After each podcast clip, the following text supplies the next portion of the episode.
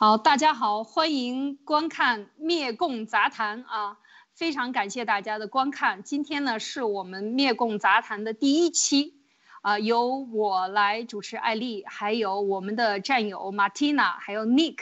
我们三位来为大家呈现对灭共的问题的深入的解读。啊，好，今天呢，先让大家呃。这个应该讲是第一期啊，在这个一年的在灭，应该讲是幺幺九一年的周年的时候呢，做这个节目呢是非常具有实际意义的，或者是有一定的呃标志性意义的。那首先我们先让马蒂娜和尼克跟我们大家打个招呼。马蒂娜，是你好，尼克好，大家好，我是马蒂娜。好，尼克。呃，艾丽姐好，马蒂娜好，各位战友们好，我是尼克。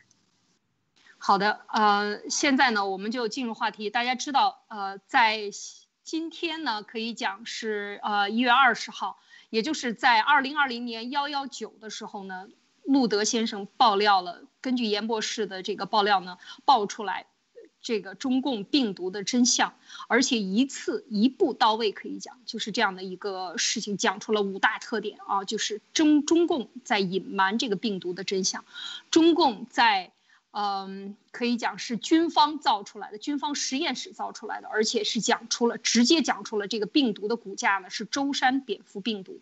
呃，而且还讲到了人传人，它一定是做到了人传人，因为这个病毒一旦发生了人传人，之前都是在讲动物传人或者动物传动物啊，没有到达人传人，一旦发生人传人，这个在传染病学里边是非常恐怖的一件事情，但是也爆出来会人传人，接下来就讲到了会到。大爆发啊！因为在幺幺九，在二零二零年幺幺九那一天的时候呢，你再过几天啊，就到了中国的年，那个时候又是在武汉发生的这个疫情，那么会产生大爆发啊！就是因为它是整个的中国的东南西北连接线的核心点，是一个大交通枢纽啊，所以在这个时候呢，呃，当时爆出来，我们这两天都有不同的人在做节目啊，路德社也在做节目来来这个分享。呃呃呃，一周年的来回顾这一周年，也采访了严博士等等。但是在这一周年里边呢，其实是发生了非常多的事情啊。在过去的一年里，可以讲在人类历史上也没有，尤其是在近代啊，在科技如此发达、信息如此高速的这个流转和交通如此发达，所谓的我们知道的科技是达到了一个空前高的一个程度的时候呢，还发生了这样的一件事情，是非常不同寻常的。所以这个。真的是，经过了过去的一年，可以看出这个病毒的事件呢，是给人类带来了巨大的转变。所有的全球的人都参与到了这个病毒的传播当中，或者说你被传播，或者你在这个传播的范围之内。所以全球基本上都 lock down 了，全部都是以大部分的国家和城市和高速运转的地方都停滞下来，旅游业遭到了毁灭性的打击啊，航空业，还有就是交通行业。那么人人。都是坐在家里边工作，它各个国家都出现了大量的失业人员，然后经济受到重创，流通物流以及这个货物的交易全部受到了影响。大部分的在这个世界上的这个产业啊，都受到了影响。你的生产，因为这个病毒是易于传播的，而且它经过了过去一年一次、两次、三次的这种大型的变异以后呢，它变得更加具有传染性。那经过了这一年以后呢，现在。我们看到，呃，这个严博士呢，真的可以讲，就是他的爆料和他接下来在去年二零二零年整个一年里边对呃这个病毒真相的揭发啊，就讲到这就是，尤其是他两篇报告里边就讲到这，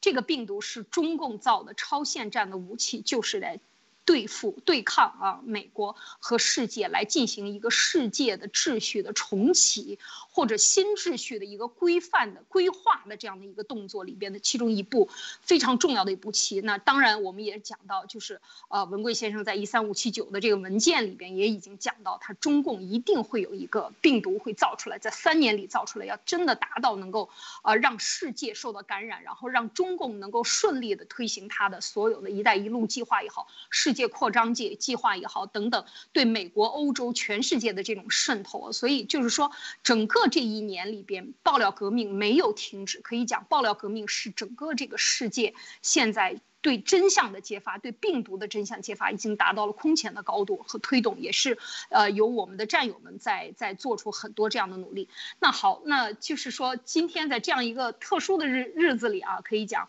嗯，我们呃发生这样的这么多的事情啊，到今天为止，但是啊，今天也发生了一件更重要的事情是什么呢？就是说，呃。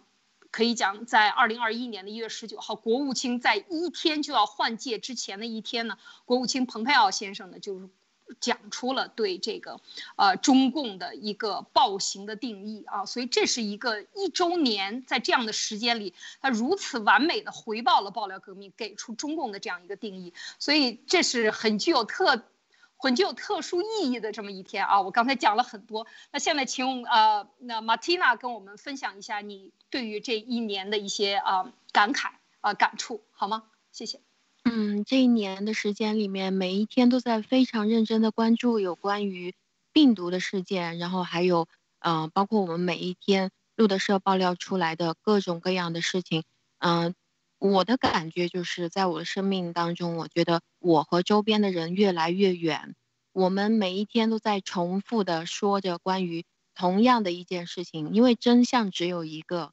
每一天都在不断的一步一步推进这个真相，但是身边的人还有身边的人看的这些新闻，越来越扭曲的往另外一个方向去走。就像刚刚您提到的，呃，在现在那么信息如此发达的一个时代里面。而且我们每个人都在用的是一个呃社交媒体，就感觉好像我们已经远离了这个政治的宣传机器啊，好像我们每一天没有正在看什么通稿啊。但是真正在这一年里面，可以感受到，不管你是在世界的哪一个角落，不管你在哪个方面哪哪个渠道去接收这些信息，你接受的永远都是中共放出来的这一套东西，这个是会给人一个非常失望的感觉，就包括这一次的。啊，美国总统大选的事情，呃，也包括我们之前看到过的，呃，每一次严博士放出来的这个呃信息，他发表的两个论文，嗯，每一次都是在不断的被抹黑，啊，被中共不断的说啊，你不不需要去看这个东西，然后包括我们，呃，每一天看到的这些新闻，嗯，这个在接下来的时间里面，我想跟大家一起来分享关于中共。他们在每一每一篇的新闻当中是怎么样去带节奏、带风向，让我们莫名其妙的就走入了歧途，走到他们想要的那种心态里面去。好的，谢谢艾丽女士。好，呃，那这呃，Nick 跟我们分享一下，你有什么想法？那个，谢谢艾丽姐啊。那个，我刚才一直在想，今天是一月十呃十九号。去年的一月十九号我在干嘛？我后来 突然想起来，我去年的一月十九号刚刚从武汉飞往新加坡，到新加坡。如果我晚出武汉两天的话，我就会被 lock down 在里面。怎么一回事呢？我大家还记不记得，就是中共的这个媒体首次报道类似非典病毒再次出现是在。能在媒体上见到的日期应该是十二月三十号还是十二月三十一号？当时就说有有这样的一个不明肺炎，不确定啊，没有证据表明这是 SARS。那么我当时是第一反应是什么反应？就是说你不确定，没有证据显示不呃是 SARS，就很有可能是 SARS。没有没有证据显示它它是 SARS，但是就你没办法否定它不是 SARS。对吧？他其实你知道，中共他最喜欢玩的就是这种语语言文字的这种游戏。他把他真真实的内容，他他说出来可能不是一句谎话，但是呢，真正它里面包含的那个意思，你你如果反过来去理解、去去解读的话，因为如果你有几年爆料革命的这种经验和知识的话。你有这个背景知识的话，你可以分析出来，他真正里面藏着的那个意思是什么意思？其实他就是想说谎，但是他又不不能说谎，他就说没有证据表明这个是，其实他就是类似 SARS 的病毒。那在那个新闻出来之后呢，我一月十七号的时候就因为这个武汉家里边有事，所以我就飞回了武汉。然后当时我在出发之前，我家里人就让我，因为我们这个一家人跟着这个爆料革命三年就一路走过来了嘛。所以说，这个这也是另外一点，我想提的是什么呢？就爆料革命不只是给我们传递真相，在这个传递真相的过程中，它慢慢让我们逐渐形成了一种新的思维方式、新的看问题的角度，而往往这个新的知识和角度可以让我们识破中共的谎言，能从中从他的谎言之中去辨识什么才是真正的这个真相。所以，因为有了这个。这个基础知识，所以我就当时判定这个东西不那么简单，而且我断定，我当时认定它就是 SARS，他想掩盖，我觉得就是这么一个事情，但没想到是那么严重。后来发现哈，所以当时我就带了这个呃酒精这个消毒液，我还戴了口罩，我就去了。但那个是那个时候呢，本来如果知道是像这个新型冠状病毒后来知道的这么严重的话，可能我就不会去成型了那一趟。但是呢，当时想着 SARS 我们也都经历过嘛，好像这个。这个冬天起，夏天就消了，然后我们戴上口罩，后来应该也没啥事儿，所以我当时还就还是去了，就是就是这么回事。但是也是很很巧的，就是说我当时的行程因为很紧急嘛，因为我这边这边也还有工作，所以我只是去了马上就回来，就是一个很短的，所以我就在十九号回来。但是在这个过程中，我发现一个什么问题呢？首先。我离开新加坡的时候，我在机场就看到了一张明确的告示，说从一月三号开始，他们就接到了不知道是上级还是什么地方，可能是 WHO 还是什么的指示，说会有这种呃这种呃肺炎的问题，然后就可能会有传染性的，但他没说那么具体了，意思就是说有这种东西在了，有这种病在了，他们就已经在监测人体体温了。你注意哦，在一月三号的时候，新加坡樟宜机场已经在开始检测所有旅客的体温了。但是那个时候，在中共国内是什么情况？没有人知道这个病有这个病毒，甚至没有人知道是这个要检测体温，没有人知道有传染性。你可以想象一下。所以后来你记得吗？在后来的时候，这个中共在这个事情这个已经这个这个 lock down 了之后啊，过了好几个月，当时他们后来就宣称说在。什么十二月初呃底还是一月初的时候就上报了 WHO，你们记得吗？但这个事情他们从来没在国内从来没有提起过，对吧？对。但是你看，对吧？但是你看，在新加坡的这个樟宜机场，他就已经开始执行这样的这这样的一个一个。其实我补充一点，呃，你就是当时是就是李文亮当时在十二月三十一号的时候，他传出来。台湾也是在一月三号封了中共国飞往台湾的飞机，非常早就封了，就不允许了，因为他们看到了李文亮的这个爆料。以及他接下来的被打压，全部的这个十二月三十一号被训诫呀，你不要忘了被训诫，然后马上一一月一号还是十二月三十一号，一月一号呃一月头就开始进行全部的电视台的这种呃就是电视认罪吧，所谓的这样的，所以我相信这一月三号是一个非常重要的日期，所以新加坡跟台湾都是一天的啊。对对对，你继续录那个。所以你台湾我有台湾的同事啊，他们现在这生活非常的就没有任何影响，几乎没有任何影响。就是正正常出行，正常什么都，这就是为什么这个时机是多么的重要。如果没有你这这这回过来头来看，如果你看啊，那个时候是十二月三十一号，袁博士十二月十五呃一月十五号就已经在跟路德联系，经过了三天三夜的不间断的培训，路德在一月十八号发推文，一月十九号成功的在这个节目中说这个事儿。你想，如果没有严博士抓紧这个时机。把这个事情通过路德社爆出来的话，就像那天节目里面说到的，如果再晚个一两个月，你想想这个这个这个会达到一个什么样糟糕的一个程度，是吧？所以台湾他们也是因为长期的对大陆的这种，呃，这种这种紧密的跟踪监测，长期的这种防范心理，对吧？这种不信任，导致他们非常迅速的做出了应对措施，结果他们才会有这么好的抗疫成绩嘛，对吧？所以说。这个这个时机太重要，但是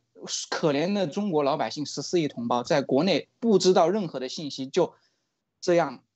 放之任之，然后最后就造成了这么多人，尤其是我们武汉的同胞的这个这个死亡，而且最后他们连数字都变都无法变成，他们最后就消失于无形，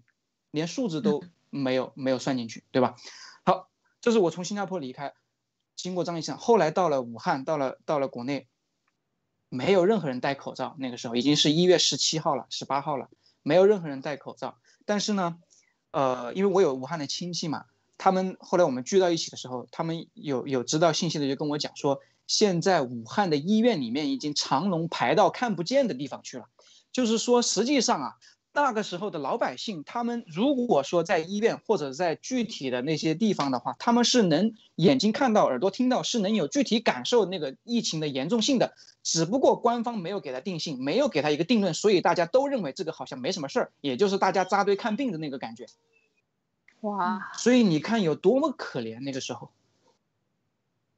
真的是。啊，这个今天尼克还给我们呃爆了一个料啊，这武汉当时的这个情况，那你很厉害，那你当时等于回去了以后，完全只接触到了武汉当时的现象，就像严博士说的，这个非常危险了，因为因为他已经大水漫灌了啊，这个病毒已经传染到了这个眼科都已经在传感染了，眼科医生李文亮都感染了，十二月底的时候，所以可想当时是非常危险的啊。对你们两个可能出国的时间特别长了啊，我出国才几年，所以我一直还在用微信。你们如果你们知道的话，其实，在疫情早期被定论的时候啊，就早期有这个事情的时候，朋友圈这个微信群里面满天飞的全是这种信息和视频，所有人可能都能看到这个情况是这样的，但是大家都是带一个问号，这什么情况不知道。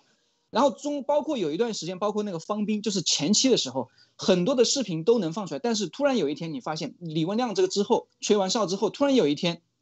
整个朋友圈、整个微信圈全部安静了，没有任何人，或者说没有那么容易再有大量的视频传出来。我不知道你们还记不记得当时有这么一个一个过程和一个现象，我是亲身经历了。那个时候我收到很多很多来自武汉国内的那些视频。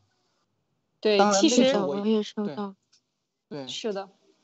是的，其实我可以讲，我想说，就是说，像李文亮这样的爆料者呢，最后他的结局是他自己付出了生命，他的家人也呃也都是付出了惨重的代价，以及医院。但是最后中共是怎么做的？我们看到，就是说，我们为什么要在分析这个？到底共产党是不是中国人的敌人？大家想一想，这样的一个人爆料了，他被训诫了，被电视认罪了，最后。怎么样？他死了以后怎么样做呢？把他变成共产党员，然后给他追加一等功或者是几等功，是吧？然后在电视上把 他的对，把他的死讯变成这个对共产党的打击，变成共对共产党有利的宣传的工具，这就是共。真正的宣传工具，或者共产党统治老百姓中的一个惯用的手段，其实就是叫做扭曲事实，或者是说变这件事情，用不同的角度去解读。大家要知道，一件事情你可以十个角度、一百个角度去解读它，每个人看这件问题的点不一样。但中共总是能够非常有力的把对他非常不利的事情变成自己的宣传品。大家看到吗？他付出了生命的代价。不能够换回来真正对这件事情的认知。中共把它变成了一个旗帜以后，又把它变成什么？继续隐瞒疫情，是不是？继续对全球隐瞒疫情。所以这一点上，就是说，我们说这才是最可怕的事情。那老百姓就马上就像刚才那个说的，马上就声音都没有了，全网都消失了。刚开始你还在弄，但是一旦。反映过味味儿来的这些宣传机构的头们啊，坐在中南海里边或者中宣部的这些领导们，一纸命令下去，这些做所谓的数据公司，我们之前一直讲的这些大数据公司，那无非就是输入一个软件，输入一个程序，不就把你屏蔽了吗？就是这么简单，所以看不到真相。所以这个这个是这样的一个问题，那哦，所以我接下来哈，我在想说，就是美国也是全球，它不光对中共中国人是这样，它对美国人现在最后也是放毒。那么美国人就是在问说，到底我要找谁问责？这个中共，而且这一年来，我觉得就是说，那美国也像蓬佩奥一直在讲，中国共产党是全世界人民的敌人，是吧？而且他讲，中国共产党是我们应该对抗的。对于这个热爱自由的国家们，应该联合在一起来对抗这种中共的所谓的这种激进的做法。所谓的激进做法是是一种很好听的，呃，这个翻译过来的，其实就是他的这种入侵的行为。他其实就是把这个最后变成了一个病毒，呃，病毒变成了一个武器来。对这些所有想挑战他的国家，或者他想称霸的这些地区，他给全世界一个威胁。因为中共他就是靠这种威胁。你看，当你消声了以后，当你在网上人人都不能谈论中共这个病毒到底是怎么回事，为什么这么多人突然间就大面积感染了，造成这种恐慌之后，他用另外一个更大的恐惧来让你失声啊，就是。这种恐惧，我觉得他这就是他统治的方法。他对外国人也是用同样的方法，就是输出恐怖的这种方法。所以我觉得这个就是能看出来，现在世界已经越来越多的人能够意识到，共产党是一种这种思潮思维和这种思维带领下的人带给世界的这种侵害，是吧？嗯。那么这个嗯这个话题呢，我们就说到这儿。今天呢。呃，今天就是还发布了一个呃这个新的消息啊，就是一一月十九号，真是非常的巧合啊，非常的巧合。可以来来讲，这个定义啊，这个国务卿对新疆暴行的这个决定呢，其实就是他明确的定义，在新疆的暴行就是种族灭绝啊和反人类罪，就是 crime against humanity。然后这个种族灭绝就是 genocide，他用了非常清楚的这两个词啊。我在这里边给大家展示的是中文，当然也有英文的啊。我待待会儿展示一下，他在这个里边呢，我先还是要读一下它的内容。就是说，为什么要读呢？因为在中共国的我们的同胞们，往往看到的都是他怎么骂美国人，他骂。国务卿蓬佩奥，或者他骂这个美国亡我之心不死，美国人快要完蛋了。你的民主，他各种各样的骂法，但是他从来不做的事情就是引用原文。我们就今天就看一看原文是什么。你看他在这里边特别讲到了两句话，他说两段话，在仔细研究了现有事实以后，我确定，至少从二零一七年三月起，中华人民共和国在中国共产党的领导和控制下，针对。主要为斯嗯，针对主要是穆斯林的人犯了，呃，就是呃种族灭绝罪和这个反人类罪这样两种罪，和新疆少数民族少数群体和其他人员这些犯罪的行为正在进行，包括任意监禁、人身自由和其他方式严重剥夺超过一名，呃一百万名这个平民，强迫绝育，折磨了大批的。人还任意拘留、强迫劳动、强加严厉的限制宗教自由啊，就不允许他朝拜或者信念。言论自由和行动自由。第二次世界大战结束后，纽伦堡法庭以危害人类罪起诉了肇事者，新疆也犯有同样的罪行啊。这个这是第一段，第二段就说，此外，在仔细研究了现有事实之后，我确定中华人民共和国在中国共产党的领导和控制下，对新疆的主要维吾尔族和其他少数民族实施了种族灭绝啊。我相信种族灭绝正在持续。我们正在目睹中国共产党系统性的摧毁维吾尔人的企图。地球上经济、军事、政治啊实力第二强的国家管理自己的这个当局呢，他已经明确的表示，他们在强化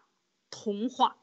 并最终削弱呃族裔和宗教少数族群体的同时，尽管他们同时宣称自己的国家是全球性的，但是。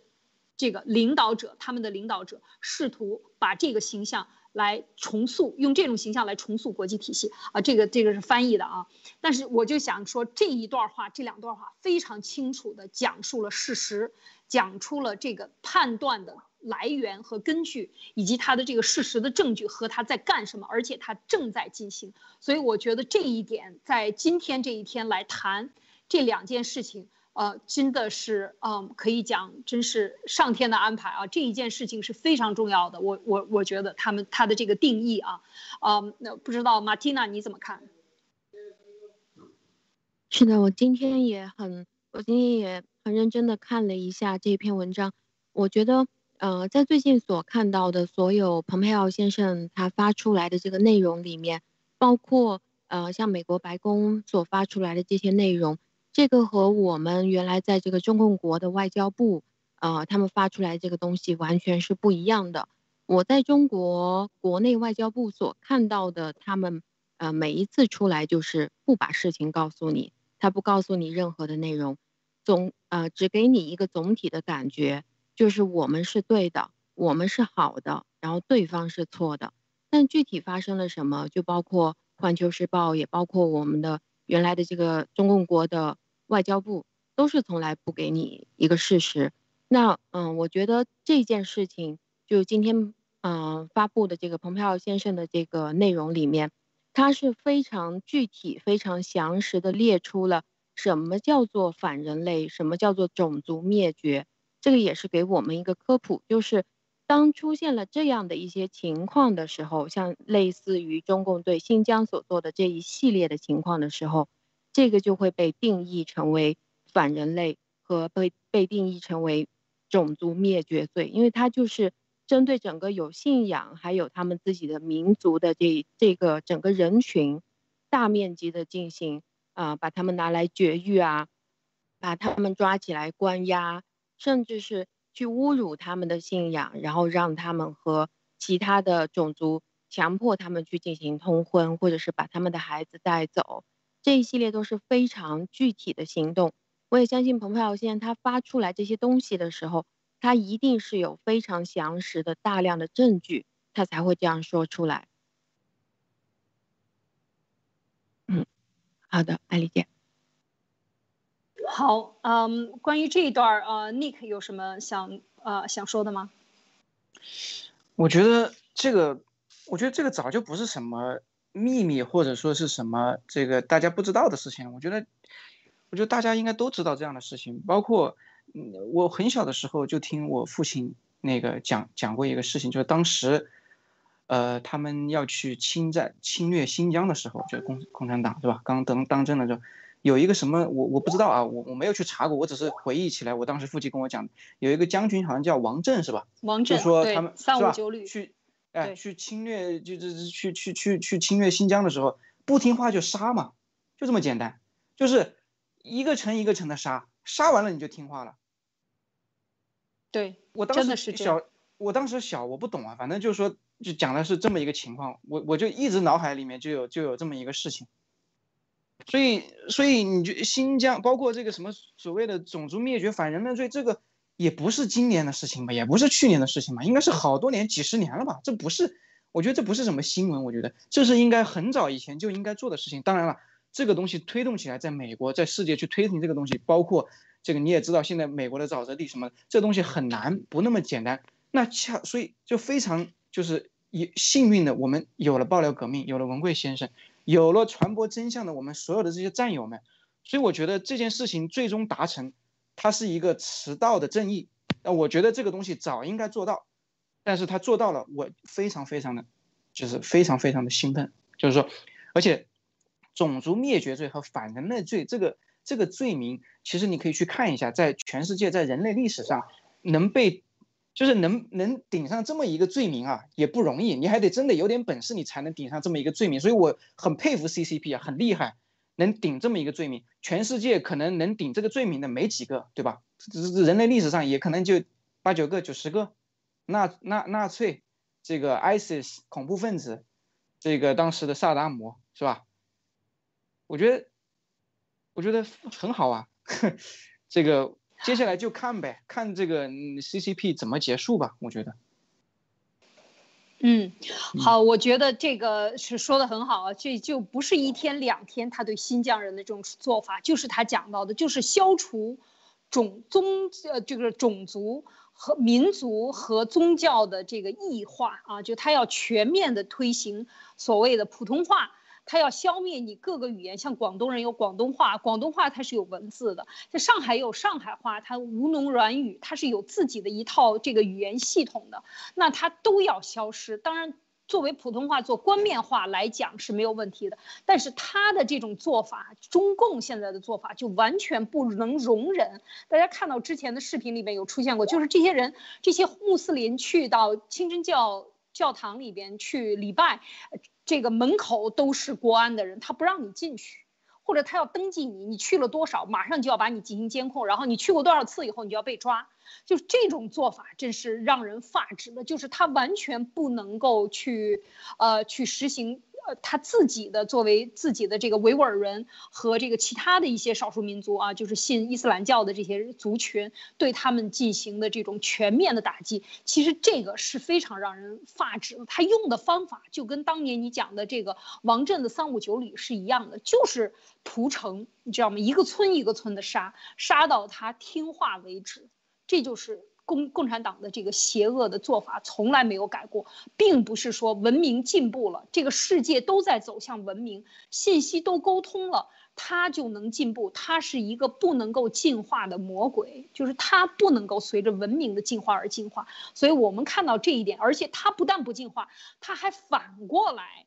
要把所有中国人民的这个进化通过这个高科技。我们以为这个高科技带来，它就是双面双刃剑，能够带来呃。文明跟世界的沟通能够带来更新的知识，但是没有想到被中国共产党利用的这些现代的新科技和这种呃所有的这个社交媒体软件，在中国中共国境内啊这种做法，它完全做了一个走向相反方向的一个动作，就是进对你的文字进行审查，对你要说的话进行审查，变得更加的容易和控制控制人的言论，慢慢的控制言论以后就会改变人对问题的看法，所。以中国人现在出现的这种思想问题，为什么在世界上很多人觉得中国人都不正常啊？就你走到世界各地，你都看他非常缺少耐心，非常缺少一些常识，分析问题的正常都。跟过去的中国人，我们再往三十年前数的中国人都有很大很大的差别。其实这就是反过来，我们就是要讲，这是跟中共的利用高科技对人的这个这种洗脑也好，对人的这种统治、集权的统治、加大的这种迫害，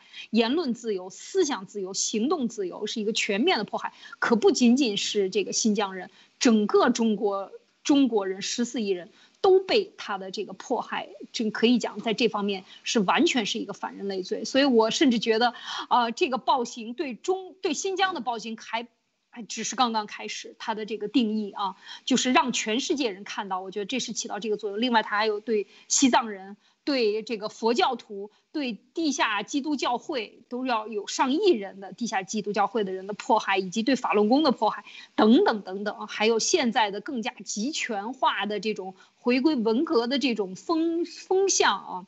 这真的是这个可以讲是整整个中国人都是他的这个他的都是以他他都以中国人为敌的，所以我觉得真的是这样的一个情况啊。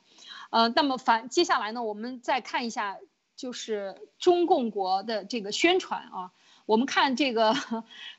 我们刚才分析了这个呃，蓬佩奥先生他的讲的这段话的内容。那么他的这段话呢，其实是有理有据的，就是依据事实来讲的，依据文明社会对这个人类文明的一个规范来共同的一个规范标准来讲的。那么现在呢，当回到今天讲完了，就在同一天。啊，你看，当美国是一月十九号的时候发出这篇文章，我们看在中共国已经到了一月二十号，那么他在早上的九点三十五分就在这个呃网易呢就发出了这样的一篇文章，就开始来讲啊说，呃呃，蓬佩奥对他进行什么样的这个评论呢？对他写的这篇文章进行什么样的评论呢？就是说任期的最后一天，蓬佩奥还在给新疆扣帽子。然后他说，给新疆扣上了两顶大帽子，就是我们刚才讲的啊，反人类罪和种族灭绝罪。然后他就讲这个，呃，蓬佩奥先生，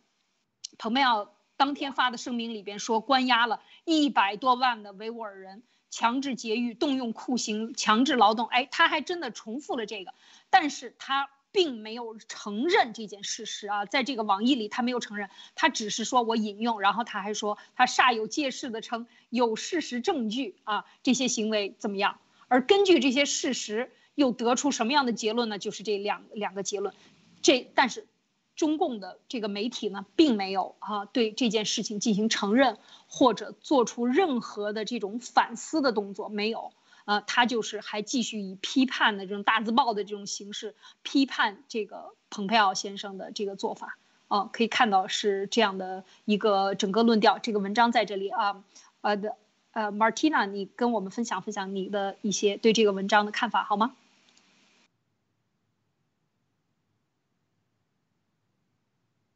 没有开麦。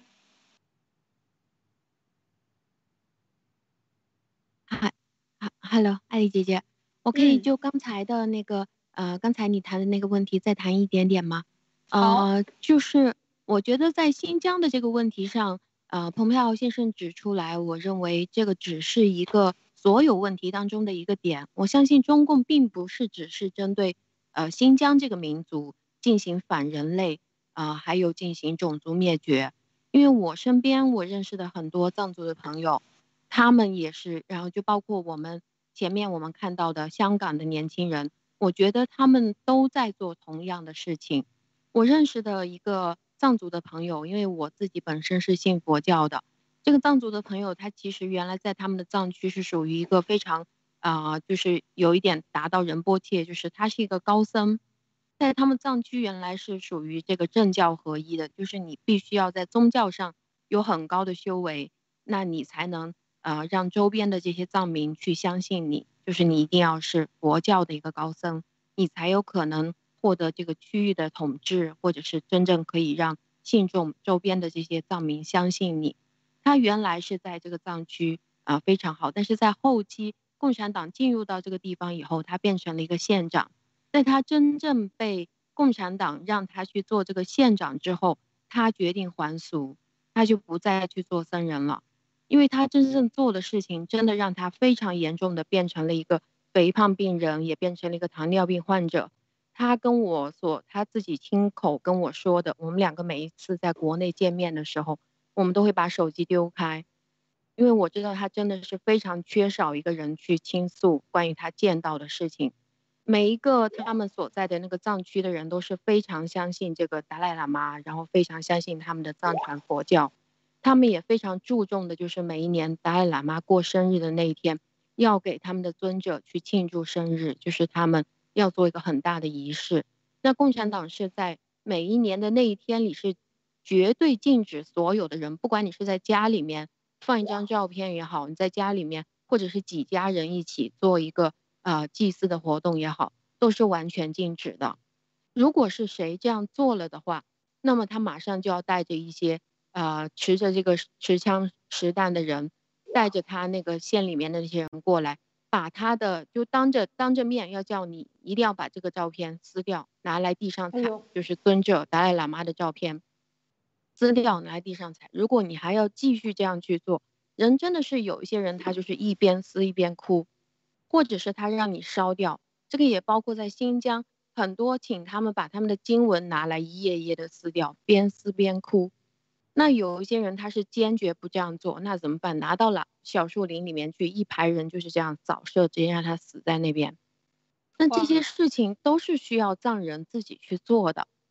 他又是属于党的书记，所谓党的书记，为什么他还俗了？他说我不再信佛教了，我现在已经手上沾满了鲜血了。然后他知道他自己的家里面，包括他的妈妈、他的爸爸，也是非常信那个尊者达赖喇嘛的。每一年到了这个时间段了以后，他就会陷入到非常大的矛盾当中，因为每一年他自己一定会在家里面举行非常盛大的仪式。他是县长，然后家里面有很大的一间佛台的那个房间，那个呃藏族人他们去祭拜的时候。他是一定是全身沐浴、更衣、焚香啊，手一定是洗得干干净净的。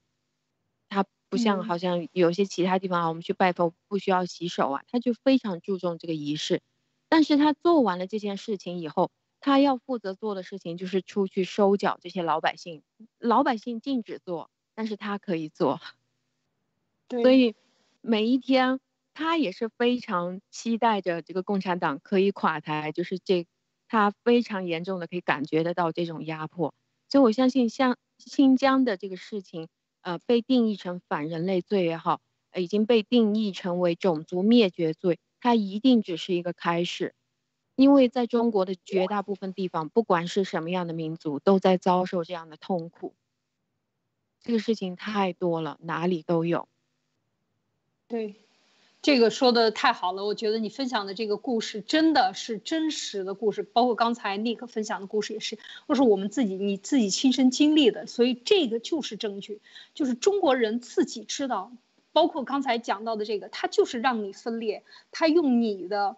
是分化你的人群，用你自己内的信众，你看用藏人来管藏人，但是他要把藏人的头领腐蚀掉。其实他看到的，当然你刚才讲到的这个是他最神圣的东西，然后他让你 去践踏他，这就是共产党的邪恶所在。因为你只有践踏了他，你做了恶，你就不会回得去你所信仰的这个天堂。他是这样用你的这个方法来惩治你，然后你就只能跟他一起作恶，帮他来继续统治下去。所以这个是非常可怕的。所以很多人藏人也好，这个疆人也好，包括很多有信仰的人群也好，他们面临的这种心理的压力。在这个社会生存下去，这种撕裂，其实我相信很多共产党员内心也是很撕裂的啊，就是特别是高层的，他们看到这种真相的人，内心一定是撕裂。只要你内心没有变成魔鬼，你就一定会有这种这种矛盾和这种疯狂，这种嗯，对内心其实非常大。就像你刚才一下子变得很肥胖，是的，就是他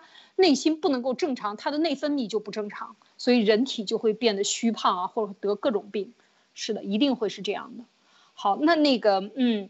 呃，关于呃，我们说到这个点呢，我觉得真的是可以，呃，可以讲的，中共的对中国人的这种犯罪呢是罄竹难书，所以说，它是一个用武力、用恐怖。啊，然后用这种集权，当他的集权达到一定大的，用他这些东西来统治，你已经推翻不了他了，因为他从百姓身上吸取的血和这个金钱已经足够让他就是用这种所谓的这个呃震慑呀，用他的国家机器啊，因为一切的机器，大家要知道中国的养的这个党呃。就是军警特线，我们应该讲，它应该是非常大的、庞大的一个队伍，很多的纳税人的钱都去了那里，所以其实它就是等于用了纳税人的钱，或者用了老百姓的钱，养活了他的这个吸血这个机器啊，这个国家的机器和这个武装，然后最后用这个武装再对准老百姓，然后按照他的方式来进行统治，所以他这个这么多年过去，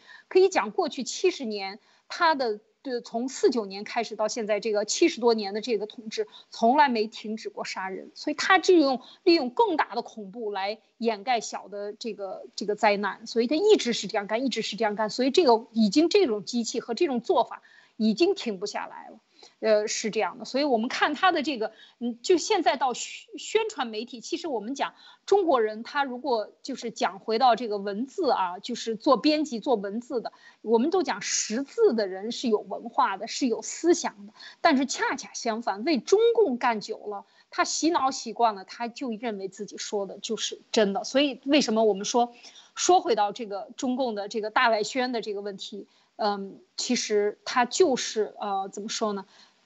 就是中共的，我们说他是打手，但是他是有文化的打手，这个才是更可怕的。所以这就是更有迷惑性的。为什么我们的中国人不能够发这样的声？就像你刚才讲的，当他发声的时候，你要把手机放得远远的，怕被别人监视。其实这不就是白色恐怖吗？这就是活在恐怖当中的一个正常的，不是一个正常的社会应该有的现象，是不是？啊，Nick，你怎么看？嗯，对呀。就是呃，如果那个共产党声称他们自己有所谓的宗教自由，是吧？在宪法里面还有什么呃民主自由？这个呃这个叫做什么？这个这个言论自由？那那那那你为什么要去把这个防火墙建起来？为什么不让老百姓自由的去呃接触这个外面的信息，国外的这些信息，对吧？嗯，我们大家都是成年人，都是受过教育的，都是受过你中共体制内的大学高等教育的。那如果接受了你自己的高等教育之后，你还觉得这个我们对信息这个没有识别能力，还需要你当妈一样把我们把这个信息筛选了之后给大家来看？那请问你的这个教育体制又是一个什么样的问题呢？那你的自己不自己打自己脸嘛，对吧？所以其实说白了，它就是。这个，呃，你看他每次宣传啊，无论是什么事情，他永远都是以 A 的名义做着 B 的事，对吧？以一个美的名义做着一个邪恶的事情。那针对这些具体的，我们刚刚讲到这个，呃，包括之前的香港啊，包括今天这个国内的这些新闻，去批判这个美国的这个国务卿，他无非就是那几招嘛，他宣传无非就是第一个断章取义。你原文怎么说的？他从来不会把这个完整的信息真实的展示给国内的老百姓，他不会让你知道蓬佩奥原话怎么说的。所以我每次在向墙内传递信息的时候，我永远是先转一篇他们共产党写好了文章，然后我再告诉大家我说蓬佩奥的原话是指共中共和共产党员啊，不是说针对中国老百姓，对吧？不是针对中国，并非反华，只是反共，对吧？所以，但是但是国墙内的文章从来不会把真实的情况告诉给大家。另外，他觉得自己的文章不够具有说服力，因为这种造假的假新闻，包括日人民报发的那些很多东西，包括 C C C T V A V，所有的这些东西。造假的次数多了，对于很多有思想的年轻人，包括就是呃就是主要是我们像我们的这些呃这个新一代的年轻人，受过高等教育，然后有英文又好，能又又会翻墙，又能接触到海外的信息的，他们可能都已经知道了，对吧？你这个你这个公信度已经不在了。那么针对这样的很多这种年轻人，受过高等教育的呢，他会采用另外一种方法，就比如说用所谓的什么。美国的这个报纸咯，英国的那个报纸了，德国的这个报纸呢，有评论指出什么什么，就从那些海外的媒体，实际上也都是他南京黄了之后的这些中共的这个所谓的走狗嘛，来借这些所谓的海外的权威媒体发的一些亲共的文章，截取来一段来支持他在墙内继续洗脑，对吧？你看这里面他就提到了什么《卫报》了，呃，这个《金融时报》了，《华盛顿邮报》了。而且往往，他截取的这些东西，他也不是完整的把这些呃这个报道给到给到老百姓来看，他都是这个你看很多时候他还有文章去在海外去找一些推特来支持，说外国人支持什么什么某种某种他们的亲共的某种观点，实际上他其实这个根本的问题就在于他自己首先做了一个筛选，因为我们知道海外的媒体他报道他也是正面反面。它都会有一个平衡性嘛？路德经常讲，对吧？有一个平衡，但是 CCP 就往往利用这一点，他会去把亲共的那一部分攫取出来，放到国内的这些文章里面支持他们的某个论点或者观点。这样的话呢，让老百姓看起来似乎更具有说服力，来支持这个这个共产党这一边的这个论论点。所以说。这件事情我真正有有所感受，实际上就是从香港那香港这个运动开始的，因为那个时候算是我出国之后的第一件关系到我们中华华人的一件大事儿，对吧？就是这种追求民主自由的这种大事儿，政治事件，对吧？但那个时候我就海外的媒体和墙内的媒体，我每天都是对照着看，你可以明显的感觉到，哪怕是同样一个照片，同样一个视频，同样一个行为。同样一个人，国内的报道都可以跟真实的情况千差万别。我记得印象最深刻的，就是，呃，当时有一群这个香港年轻人在在街上，在去，当然是维护他们自己的权益。然后就有一个香港的黑警开着摩托车去冲撞他们，对吧？就这么一个简短的一个视频。好，CCP 是。这这是这是这是真实的情况。CCP 的媒体是怎么报道的呢？他截取了一张照片，正好那张照片就是那个摩托车冲过这个这个年轻人的人群的时候，他们有的年轻人会躲嘛，有的人可能会被被他被他撞到，或者是有一些拉扯嘛，然后他们就说是这些暴徒去袭击这个警察。你看，这就是他们共产党玩的玩的把戏，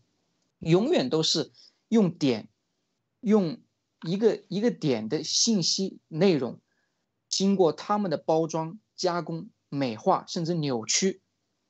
来进行宣传，以达到他们这个洗脑国内民众的目的。其实说来说去就是这么简单的，就是几个几个手法。但是为什么我们国内的老百姓那么容易被这个喜呢？这里面可能原因有很多，但是我就。就是就是我可以简单就是讲一下我的理解。首先，我们从小就是经过这种洗脑教育长大的，我们从小就是接受无神论的教育，我们从小就是接受没有共产党就没有新中国的教育，我们从小都有这种政治课，对吧？我们从小都在宣传这个美帝国主义。对吧？从小都在宣传国民党那个时候，对吧？这个卖国什么的，是吧？这个日本人怎么怎么样？这些所有的这些我们所谓的历史课、思想政治课，全都是共产党他们编出来的，没有人知道真相，他们说啥就是啥，他们往我们脑子里塞了啥就是啥。这是第一个，我们的脑子里面的那个线已经可能就是就已经搭不上了，就已经可能很多东西我们自己都不自知的就已经被他们给剪断了那根筋。没错，对吧？所以我很多时候我在国外的时候，因为我是属于很快就转变过来了，我出国没到半年时间，我立马就转变过来。为什么？首先第一个可能跟我的成长出身有关系，另外一个可能也是我本身带着一个这样的一个心，就是一个一个一个一个寻找真相的心，再再去看这个世界。但是我就听我同事跟我讲，他说他原来在阿联酋的时候也有中国的朋友，他们一旦谈到中国的哪些哪些问题的时候，那那他的在他口里的那些中国人，不经过大脑的，直接就是生理反应的跳起来要跟他骂，要跟他干架，说你不能说我们中国怎么怎么怎么样。也就是说，我们其实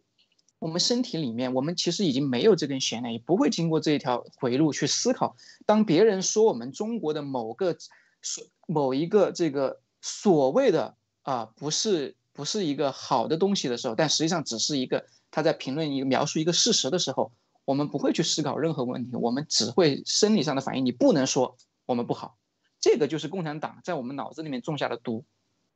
对，说的太好了，对吧？没错，嗯，没错啊，嗯，还有吗？嗯，呃，就是就是这这这这这就是就是从小洗脑嘛，对吧？然后就说他们。再一个就是说，我们的这个，你看它的其实是一个系统，它建了一个防火墙，防止你的这个信息，这个你能自由的接触到真实的信息，这也是一个很重要的一个原因。为什么我们容易被洗脑？因为你说，就是说两个人，比如说两个小孩打架了，打架了呢，他们要去找老师去评个理。你作为老师来讲，你去判断这个事情，你怎么能只听一个小孩说话呢？对不对？你怎么能只听一一个小孩一面之词呢？这在生活中，我们大家都有这样的常识。那为什么到了说到我们自己国家或者说共产党的这个事情的时候，我们就不能接受海外的媒体或者说海外的这些信息，我们传播爆料革命这些信息来说共产党的恶呢？你只听共产党跟你说什么，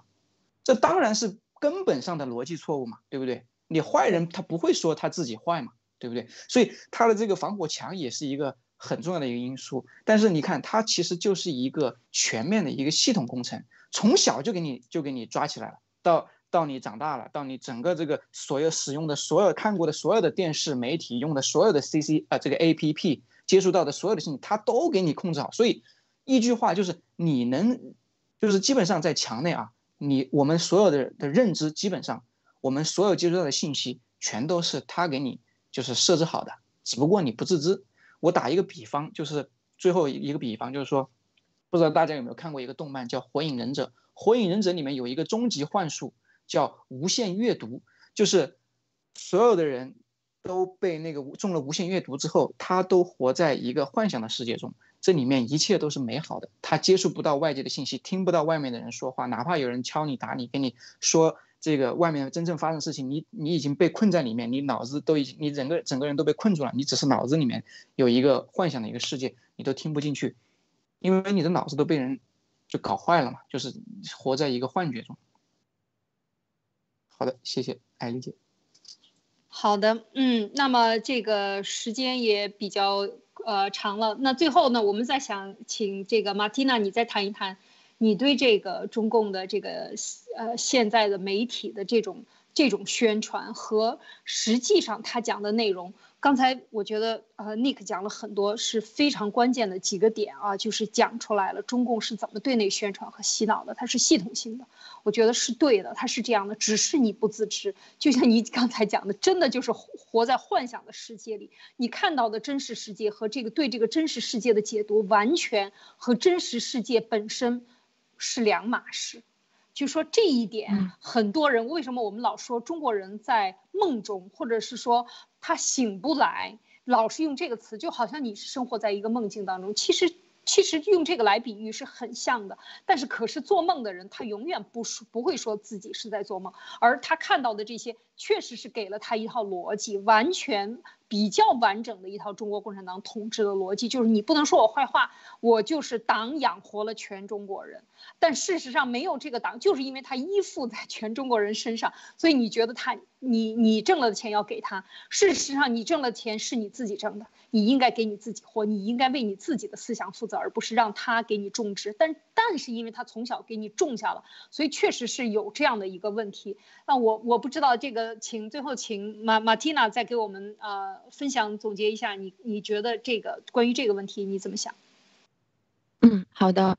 嗯，就是在刚刚 Nick 所提到的关于这个民族主义、民族情节的这个东西，啊，我的看法呢，就是当我们一个人陷入到民族主义和民族情节的时候，我们就是在我们生命当中非常虚弱的时候，因为我们知道共产党它是在那么多年里面不断的使用这个愚民武术，不断的去愚民，就是让你变傻，然后不断的去弱民，让你没有办法去求助。让你不断的感觉自己是弱的，感觉自己是没有能力的。你看他的宣传媒体，首先是在大面上不断的让你感觉到，啊，电视剧里面的人比我幸福，然后新闻里面的人比我幸福，我周边的生活里面的每个人都比我幸福，都比我成功。然后你去做任何一件事情呢，不可能得到属于你自己的这个价值感，因为你每做一段事一一段事情，不可能长久的去做。他的这个政策天天都在变，东变一下，西变一下。你之前所做的一年两年的努力，可能因为一个政策的改变，你前面的事情就全部完了，什么事情都不用做了，重新换职业，重新换行业去做。然后你可以看到他顶上中共的人是一个人可以做无数个行业，今天去银行当行长，明天又去政府那边去，呃，去做什么，呃，医学的小组长了，后天哦，他去做市长了。他什么样的行业都可以做，但是你呢，你就会觉得，哎，为什么我就不能这样？我好像干一行专一行，我钻不下去。那么，在一个人觉得自己非常脆弱，也非常无力的这个情况下，他最需要的就是有人替他撑腰。这个就像家里面的一个孩子，当他觉得我自己经常在外面要被打，那么我应该说，我爸爸是一个壮汉，我妈妈是很凶的。那这个就是民族情节或者是民族主义的一个一个起源。这个就像他在不断的灌输给你的，他已经准备好了。他说：“没事，你的背后有个强大的国家。你觉得你自己弱小吗？你觉得你什么能力都没有吗？没关系，其实这个是他导致的，是吗？然后他告诉你没关系，你背后有一个强大的国家。那么这个就让你不断的感觉，只要他强大，好像你就会也跟着强大。这个民族主义它当中最重要的一点就是。它是不分对错的，它只分强弱，就是说这个这个民族强，就比如说啊，我是一个经常被打的孩子，只要我爸强就行了，我爸他会打架就行了，我强不 强无所谓。那这个民族也是这回事，民族情节它是不讲对错的，所以他他哎，只要共产党强就行了。他说我是他的孩子啊，那么好。只要他强大，他在国际上有面子，我就跟着沾光了。反正我自己也不行，我什么事情也搞不成。所以他的整个这个是一套非常非常猛的，就是从你从小到大的一套暗示。那再讲关于他的这个呃中共的这个宣传，我总结了一下几点，就是关于他的文章一般来说是怎么样去把我们一遍遍带进去的。他其实做了很多的准备。他每一篇文章当中都会跟你提到历史，就是说很多年前，自呃自多少多少年以前，他会给你一个非常精确的数字。自古以来，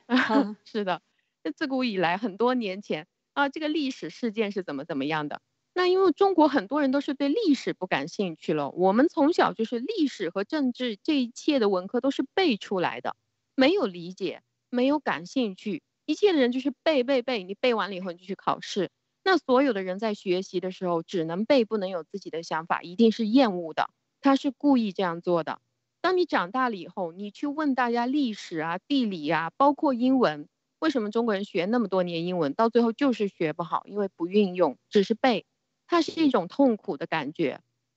所以大家的历史都很糟糕，他故意的。那么他现在来跟你讲历史，这个就是一个可以压倒你的，就是哎，你不懂，你没有我懂。我现在来跟你讲历史。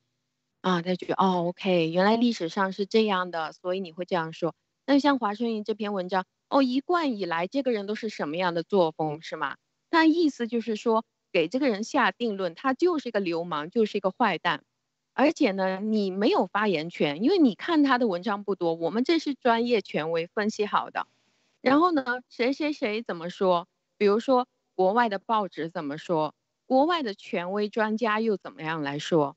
那你这个东西就再三的再一次去压你了。你本来以为，哎，我好像有点懂，我可以看得懂彭佩奥说的这个东西，但他说，哎，历史上你总不懂吧？接下来呢，这个人原来就是个坏蛋，你总不知道吧？然后现在这个权威专家都跳出来了，国外的新闻媒体也出来，国外的新闻媒体是一种国际的印象，就你说，哎，我觉得他不好，哎，你觉得他好不好不重要。但是现在全世界都觉得他是怎么样？他是给你这 这种一种氛围。那美国也觉得他很糟糕，英国觉得他很糟糕，哪个哪个国家都觉得他很糟糕。那接下来呢？他会告诉你说背后的细节是怎么样？就是他可能会把这个这个人原文当中拿抓出来一个字或者是几个词一句话在那里拼命分析。这个是给你一个暗示，就是突出他比你看的仔细 n 倍。